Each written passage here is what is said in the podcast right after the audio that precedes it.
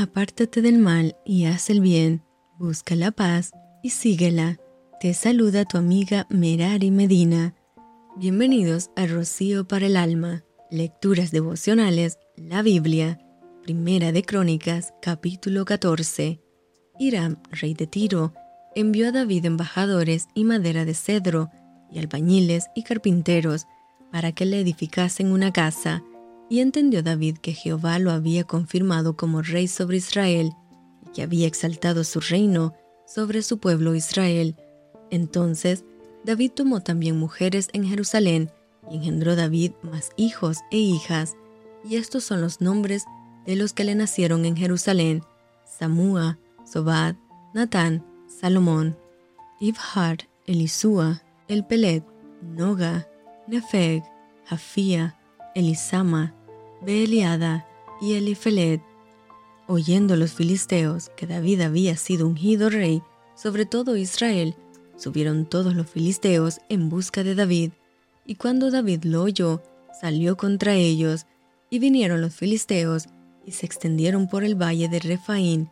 Entonces David consultó a Dios diciendo, Subiré contra los filisteos, los entregarás en mi mano.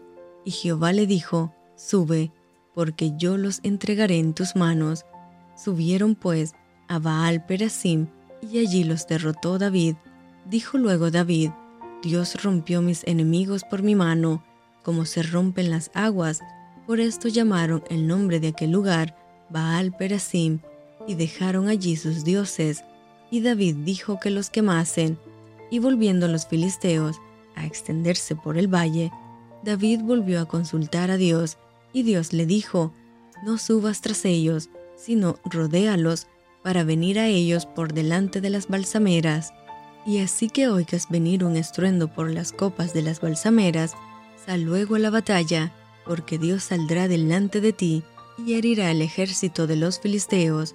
Hizo pues David como Dios le mandó, y derrotaron al ejército de los filisteos desde Gabaón hasta Geser.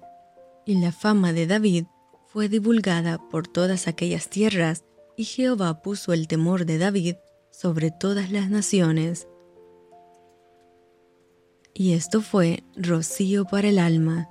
Te envío con mucho cariño, fuertes abrazos tototes y lluvia de bendiciones.